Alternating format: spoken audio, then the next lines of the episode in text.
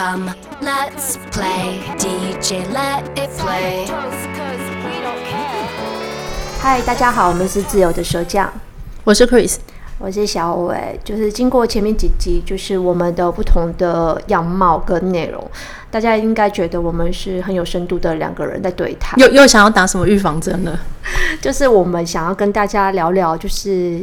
呃，这几应该说一直以来都有所谓的新语言的出现，就新的文字结构啊，新的就是呃词语的用法或新成语。嗯，那这几年有流行一个新的一个流行的网络用语，我不知道你有没有听过，叫做细思恐极。没人就细思哎，细思极恐，细思恐极。对，其实它的正确应该是细思恐极，只是说人们因为就是比较好发音的方式啊，嗯、然后就是把。因为“恐”放在最后一个字比较好念，所以后来就会念成“细思极恐”这样子。哦。所以你有听过这四个字吗？有有有，在网络上都会常常看对，会常常看见。那你知道这四个字是什么意思吗？呃，就字面上解释，嗯、应该是有一些事情，是不是仔细想一想，就会觉得哎呦，好恐怖哦。没错，就是这个意思。意思对对对，就真的是这个意思。这是大陆来的吗？对，这是大陆来的。然后有时候我们看一些影片，就是像 YouTube，、嗯、或是说刚刚你说在网络台湾人也蛮常会用到这个说法。然后我就是就是这个成，其他不是在叫新成语。嗯、我觉得这个说法也蛮有兴趣。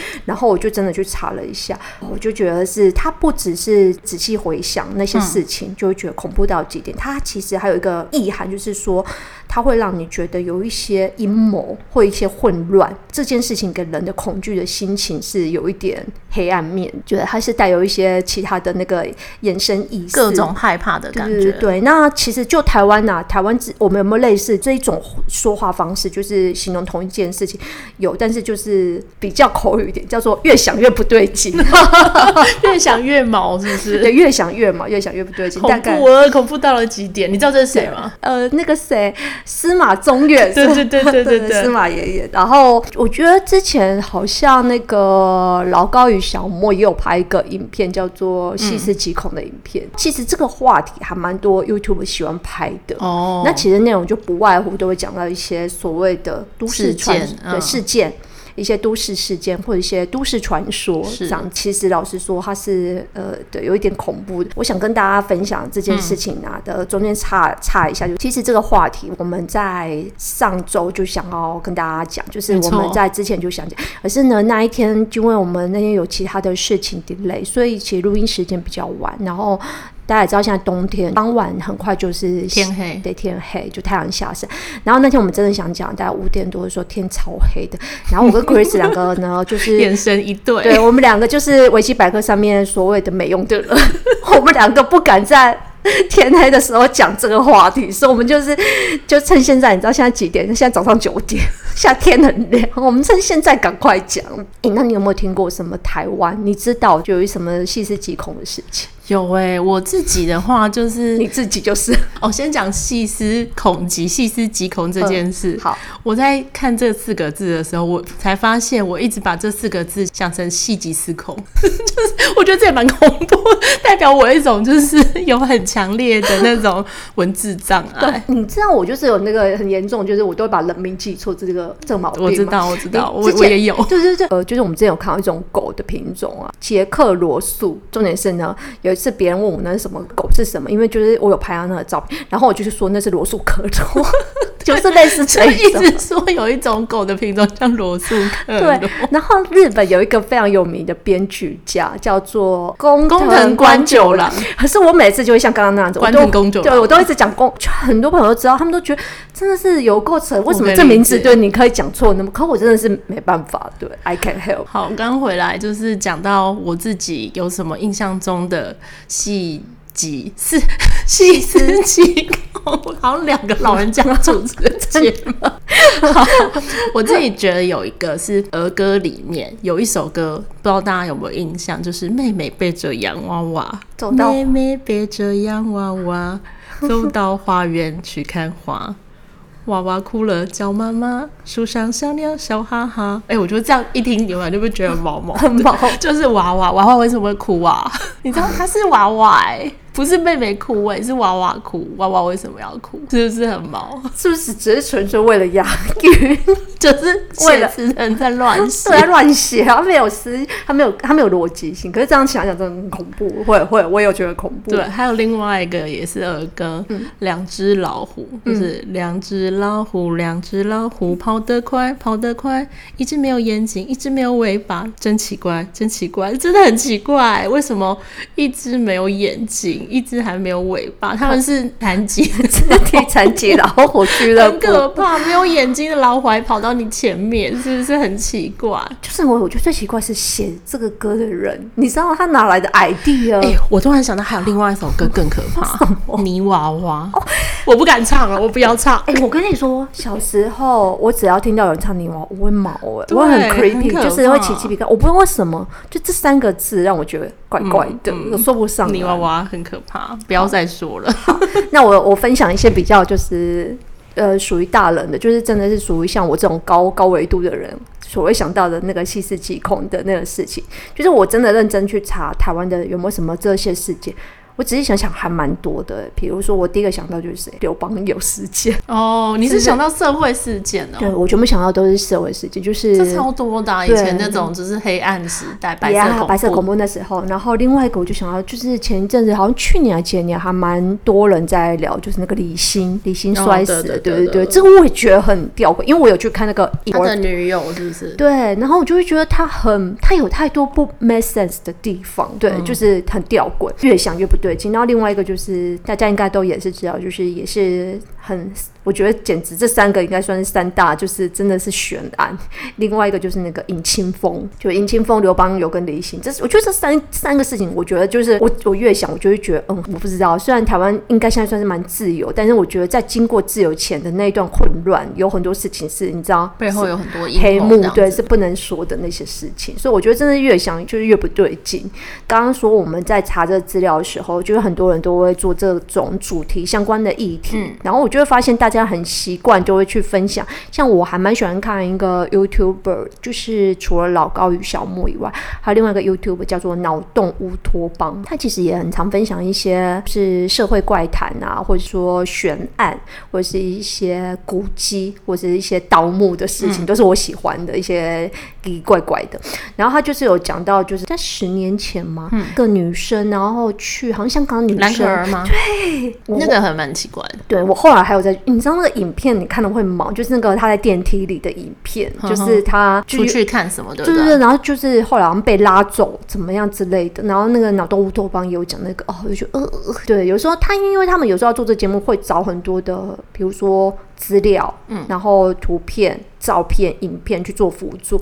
有时候你真的看到说，你真的会有这种毛，就很像一四零八，真的是现实版的一四零八，很毛，真的。我自己是看到网络上有几个，我自己觉得看完就觉得很害怕的。嗯，比方说是一个女生，她被跟踪一阵子，她鼓起勇气传简讯告诉那个，因为她后来发现她知道那个人是谁了。她知道那个人是谁？就是她发现那个可能是她朋友圈里面的人，他们也认识，但那个人跟踪她。他他就鼓起勇气要传简讯给那个跟踪者，后来发现一传出去，他的床底下传出了手机铃声，就是网络上的那种怪谈了，那不是觉得很毛吗？很毛。对那我要分享你另外一个，就是一群人走进墓地呀、啊，嗯、然后就大家就有人喊都说：“哎、欸，快点分头行动，要找一个叫做张显的墓。”张显，嗯嗯嗯，然后两分钟后啊，就有人说：“哎、欸，我找到了张显的墓在这里。”这样，然后就听到有一个声音传来说：“那你还在愣什么？赶快把我挖出来啊！我在这里面很闷 很热，好可怕、哦，就跟你那个很像。就是我说真的恐怖的事情，你知道吗？不是真的是血腥或一些特效，真的就是，嗯，他就是无声无息，他已经在你旁边了。其实我觉得这种推理过程啊，就是仔细想想，我我觉得他跟就是在四五年前我们很喜欢玩的一个东西很像，叫海龟汤哦。我觉得他们有一些逻辑很像，就是在这里跟不理解海龟汤的人，我觉得小分享一下，就是海龟汤是一个就是推理解谜的游戏，然后它是会给你一个一道题目，然后你要去推敲整个就是故事是为什么今天会走到这里这样子，然后你通常在想的时候，他会逼你就是越想。会越往恐怖的方向，很 creepy 的那种对，很 creepy 的。然后这种东西就是在国外又称为叫做情境猜谜，又叫情境推理游戏。只是亚洲就是称它为海龟汤，俗称，因为就是有一题很有名的题目，就是就是跟海龟汤有关系。那它是一种水平思考游戏，就是会有一个主持人，就是知道这个题目跟答案的人，然后他会去引导，就是猜题的那些其他的人去往答案方向走。然后你可以在过程中，你可以问他任何的问题，他只能回答是或者不是。然后我觉得，通常这个游戏之所以好玩或者是有创意，是因为。猜题的人啊，就是逼自己要想一些很有创意、很有创意又很恐怖的的答案。对对对对对，所以呢，其实它会一直激发你去想。我觉得很像我们在看一些电影，然后我们要一直告诉自己，就是电影在拍摄的同时，我们是光观影者，但我们又同时要去猜测说，这个编剧到底是要把我们带去哪个走向，有点像这样子。我觉得是蛮有趣的。你要举个例子吗？好，我要举个例子，就是我就是举那个最有名的那个海龟汤的的那个例子，就是那个题目是这样。有一个船长，他喝了一碗汤，然后他觉得那个味道有点奇怪，就问那个店家说：“哎、欸，这是什么汤啊？”然后店家就跟他说：“哦，这是海龟肉做的汤啊。”然后船长就想了一下，就开始痛哭了起来，接着他就自杀了。嗯，请问为什么？哦，海龟汤就是这样子，他会告诉你一个短短的一个事情，然后接着就问你为什么。然后你就要去推敲，开始推敲。对，这个船长他为什么就是喝了海龟汤之后要自杀？你现在要回答答案吗？我现在不回答答案，就是那我们在最后再回答大家好了。好，但是大家可以想一想。然后另外一个题目我也可以让大家想一下，就是说有一个女孩的父母都出门了，晚上她都一个人睡觉，陪着这个女孩的只有一只狗。半夜呢，她突然听到天花板传来滴水的声音。为了不要让自己太害怕，就是因为她就是只有家里只有她跟那只狗，所以她就是女孩子就把她的手啊伸到床的旁边，想要让狗啊舔了舔自己的手。手伸出去之后，他就开始就是昏昏沉沉，很安心的睡着。第二天早上醒来，女孩竟然看到了狗的尸体掉在天花板，然后根据后来警察来了之后，他们分析说，这只狗应该是半夜死被杀死的。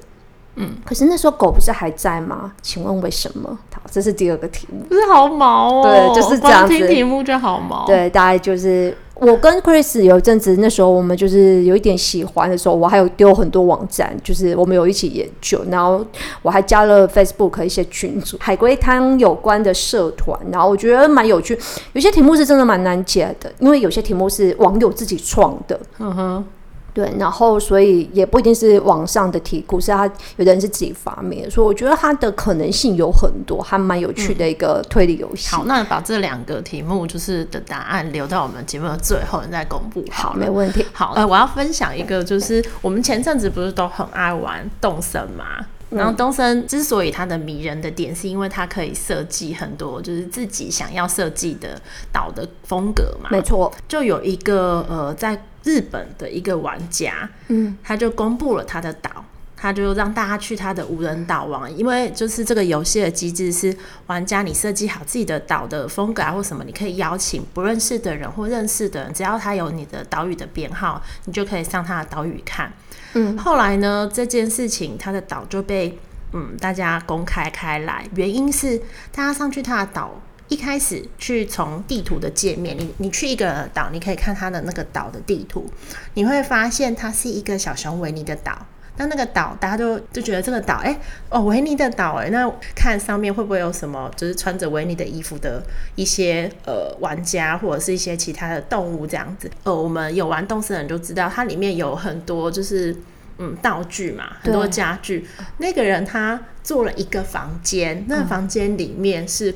很多很多的数据资料库，就是它不是有一台一台很大台的那种，就是像是很像是那个 IC 墙那样子，对对，然后会一直跑，就是很像是那个公司的 IT 会用的那种。没错，然后他就在那个房间里面都是很多很多的，然后里面除了有那种 IT 的墙之外呢，还有很多台电视。监控一幕，对，大家想一想，后来有人去看到他的岛上居民了，发现他的居民全部都是绵羊，清一色的都是羊，复制羊，我不知道都是羊，大家就把这整件事情串联起来，小熊维尼的元素加上电视荧幕的监控，再加上数据墙，哎、欸，你有没有想到什么？你觉得这是什么？就是新疆改造营。我觉得就是新疆改造营。对，因为这这个游戏那时候很红的时候，其实大陆就是禁玩的。是没错，也有人就是把他们的领导的脸画在地上，然后鞭打，祭拜啊，什么就是香港的那个对黄之锋，他有就是把林郑月英跟对跟那个习近平的脸，对对对，就是。所以后来大陆禁玩这游戏，因为他怕那个太有创造力，大家会在那边乱乱弄的。我觉得呢，其实仔细想想，除了刚刚讲海龟汤以外，另外一个汤，我觉得听久也是蛮蛮蛮恐怖，也也蛮像在洗。我觉得这个恐怖是它很像在洗脑。另外一个汤就叫做心灵鸡汤哦。我觉得细思极恐，我觉得心灵鸡汤是真的，越听我觉得越想它，我觉得它就是一个让我觉得蛮毛的。比如说。嗯我最常听到一句话啦，就是小时候很常会听到大人会讲说：“哎、欸，你每一件事你都要尽心尽力啊。嗯”然后就是：“哎、欸，你只要成功，你只要努力，你就会成功。”还是吃亏就是占便宜？你是说类似这种？对，就是以前的你知道吗？因为我想要分享这句话，是因为呃，我我不知道就是听众们是觉得怎么样，但我个人就觉得努力是不一定会成功的。嗯，但是我觉得成功。的人很多都是是有努力这个 element，但是我是说努力不一定代表他就会通达成功，因为还有另外一个很重要就是机运，嗯，你的运气很重要。而且我觉得有时候人们在接受教育或接受一些思想的时候，我觉得他们都会把这思想过度的美化，好像你通过这个路径就一定会得到什么，抵达什么终点。我觉得这种灌输的方式啊是错误的，我我不觉得一定会是这，因为我觉得它很恐怖，是会让人家会有一种自私的，就是，哎，我就是比如说好恐怖情人，我这么对你这么好啊，我这么爱，你怎么还会跟我分手？嗯，他们很、就是、对，他们除了努力之外，还是有很多的元素，他们在简化这个没错，没错。我觉得就是人生有所谓一个东西叫无常，无常它可能或者是一些人人性，如果真的是某些时候在一些方或一些时机点顿悟的话，他可能会做出一些不同的决定。可是比较世俗的想法是没有把这些东西算进去，所以我觉得他们都太量化人们的表现。嗯哼，所以你只要努力，你就会得到那个东西。可是你那个东西并不代表你人生的全部，而且所谓的成功的定义又是什么？所以我觉得仔细想想，我觉得心灵鸡汤也是一个很细思极恐。就是我觉得我们现在整个我所谓的就是想到就是我们的教育，嗯，今天会发明教育这个东西，就是什么呃九年国民教育啊，什么十五年国民教育，就是这种精英教育，我就会觉得，而且读的东西很多都是垃圾，就是那些东西其实我们出长大之后不一定会运用到。但我们人生花很多时间就在学这些东西，我、嗯、我可以称之为无用的知识。就像现在我们回去看我们小时候学的历史，还有我们学的地理，哎、欸，为什么我们要学中国历史跟中国地理啊？对啊，就是以我们这个时代，没错，就是我还宁可多学一点。说真的是世界地世界的地理，世界的历史，因为这世界很大。然后我就会觉得说，当就一个，我觉得我们。单立在那个国家里面，真的太太深、太久、太远了。然后仔细想想，嗯、我也不知道这个思想当初是谁拟定，是我们要反攻大陆吗？你懂我意思？就是嗯，有可能对，或者是今天的路名为什么都要叫的很像大陆的省份？嗯嗯，对，塔塔城塔城路什么什么的，中正中山，就是。所以我觉得很多地方仔细想想，我都觉得，嗯，这都是人们有有意识在经营或者在。营造一些事情，所以我觉得它很像是一个什么，就是有时候我在觉得我们活的世界像是一个楚门的世界，所谓的阴谋论。哎、欸，就像现在很多我们在新闻里面，他们常常放一些对岸的大陆新闻当做生活新闻在让我们看，有时候我也会觉得很奇怪，为什么我们需要知道一些？大陆人的他们自己的生活新闻，关我们到底什么事？就弄得好像是我们的生活新闻一样，但其实跟我们完全无关。你看中天哦，对对，类似这一种，对，就是我不知道你，我有时候我我在用 Google 查一些东西的时候，因为 Google 都是跑如果你查中文的话，它的资料都是你知道吗？就是中文，然后最多人看过，或是他把他因为关键字买的很好，所以他都会放在比较前。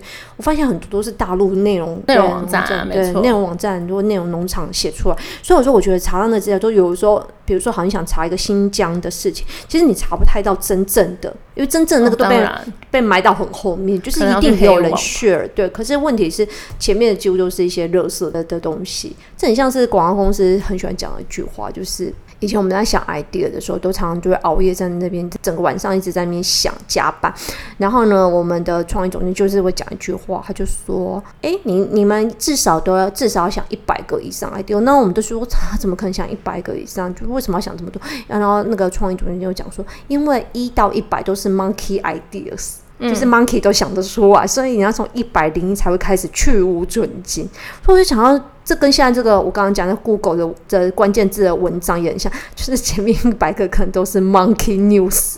可是你真的到一百零一，如果你真的想知道一个事情的真相，你可能真的要就是抽丝剥茧，抽丝剥茧，然后就是真的是到最后你才会找到你真正的真相，因为真相可能都埋在很多东西的后面。呃，你刚刚讲到是我们教育还有被洗脑的事情嘛，嗯、我就想到很小的时候我们看的一些安徒生童话，那其实也很多都是细思极恐哎。对啊，比方说我想要讲的是像白雪公主，嗯，白雪公主里面有个桥段。就是白雪公主死了，呃，七些个小矮人在森林里发现了她。小矮人并没有埋葬她，而是把她的尸体 带回家跟他们一起生活。我觉得这一点也是蛮奇怪的。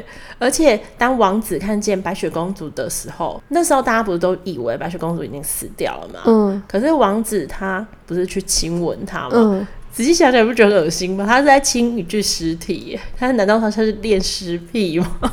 这个安徒生的童话设定也是蛮奇怪的哦。我我觉得故事让我印象最深刻，就是它奠定了很多女生对于爱情的想象，就是王子跟公主最后一定要幸福的生活在一起。我觉得这就本身这就是一一个很恐怖的。结论没错，谁说他们不会离婚，或者是说谁说一定要一男一女，两个男的两个女的不行吗？或者哎、哦欸，三人行必有我师。我觉得就是要有一些新的童话的概念。对，我觉得那个童话本身的那个价值很像圣经，懂我意思吗？我懂，就是他先有种传教。因为我们都是很小的时候看童话，所以他。会奠定在你的脑海里面，让小朋友会觉得说：“哎、欸，这是不是这世界上只有这一种？”可是我觉得近几年来有比较好，比方说新拍的那个《Beauty and Beast》。美女与野兽，嗯，它里面其实就有就是两个比较同性恋设定的角色，我觉得这样就还蛮好的，对啊，要 open mind。对，那另外我们喜欢看的那个金庸小说啊，嗯、大陆的网友有有说，他们其实有一些情节也蛮有趣的，比方说在金庸小说里面的福建人，不管他的武功是强的还是弱的，福建人他们最后都会被杀掉，而且全家灭门。为什么他不喜欢福建人？我不知道，就是有好几个，他们就是列出，比方说像呃林平之，嗯嗯林平之他是一个镖头嘛，嗯、他全家被杀。还有一个叫做卓不凡，卓不凡这个人呢，他也是他整个门派都被灭，就剩下他一个。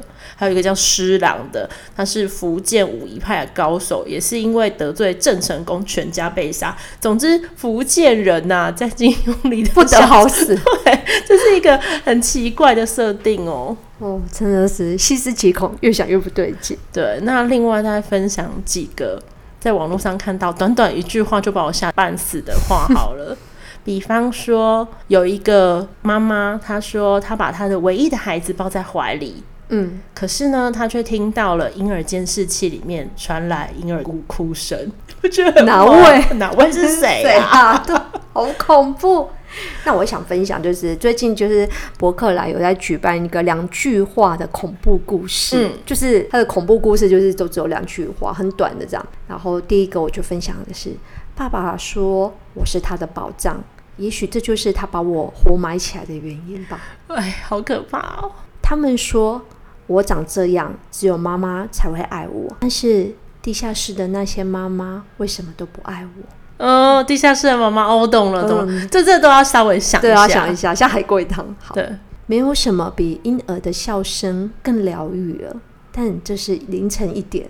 而且我一个人住，这个这个我是我还蛮喜欢的。我一早发现卡车里有具尸体，这很诡异。明明我昨天放了两具进去。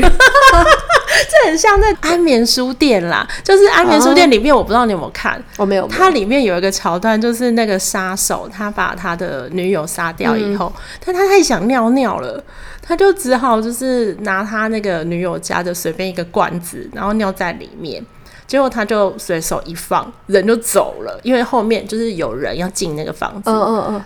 后来就是他就很紧张，因为。警探要去去那个家里面要搜索，他要赶快去把那个尿拿回来。我觉得很好笑，就是很荒谬，对，既恐怖但是又好笑。好，那这里就跟大家分享。所以其实真的生活中有很多就是细思极恐事情，但你有没有心，有没有这个时间，愿意在白天的时候好好想一想呢？今天呃，我想要分享的是一个西班牙的推理电影。这部片有一点久，但我个人还蛮喜欢这部电影。就是我前一阵子又再重看一次。它是二零一七年的一个悬疑犯罪片，然后名字叫做《布局》。嗯、然后呢，呃，这个导演也蛮有名，他之前也有拍过一部长片，叫做《失物招领》，失是尸体的尸。这部也很好看，对，这两部都很好看。然后第二部是《布局》，那我觉得就是。它本身当然也就是一个推理的呃一个电影，然后但我觉得它就是会站在就是不同的人性的对岸面，然后去去去嗯、有一点像是我觉得它有点像辩论，又有一点像是抽丝剥茧的那个过程。然后因为大家也知道西班牙话都是。讲话都很快，所以我觉得看这部片要有一点点专心，就是不然他的字幕就跟他讲话一样，就是会换得很快。那我但我个人是非常推荐这部电影，在就是有时间的时候，我觉得可以看一下这种有一点烧脑的电影，但是我觉得它可以让你的整个那个脑回路就是 reset 一下，很推荐。那我要来推荐的是一本书，就是村上春树他有写过一本关于怪谈的书，叫做《东京奇谈集》，我个人还蛮喜欢的。他这本书里面收录了五篇短短的短篇集，嗯，那其中有一篇我自己最喜欢的，叫做《品川侯》。嗯，品川侯他在讲的是一个失去名字的女人，她就很像那个《神隐少女》里面的小千，她要找自己的名字。她后来发现，哎、欸，好像是一只猴子把她的名字偷走了。我觉得这个故事的设定本身就很有趣，它里面有探索说，哦，为什么这个人他会觉得他自己的名字被偷走等等。我觉得就是像呃，大家没事的时候可以翻阅这本书，因为它都短短的，然后有一些故事的趣味性。有空的话可以看一下村上春树的《东京奇谭集》。哎、欸，你现在可以那个嘞，公布答案了哦。就是刚刚的那个，就是第一个船长，为什么他就是吃到海龟汤之后呢？他就是觉得越想他就是哭了，就是越想越不对劲，他就最后他就哭了。原因就是船长以前在出海的时候呢，遇上了个暴风雨。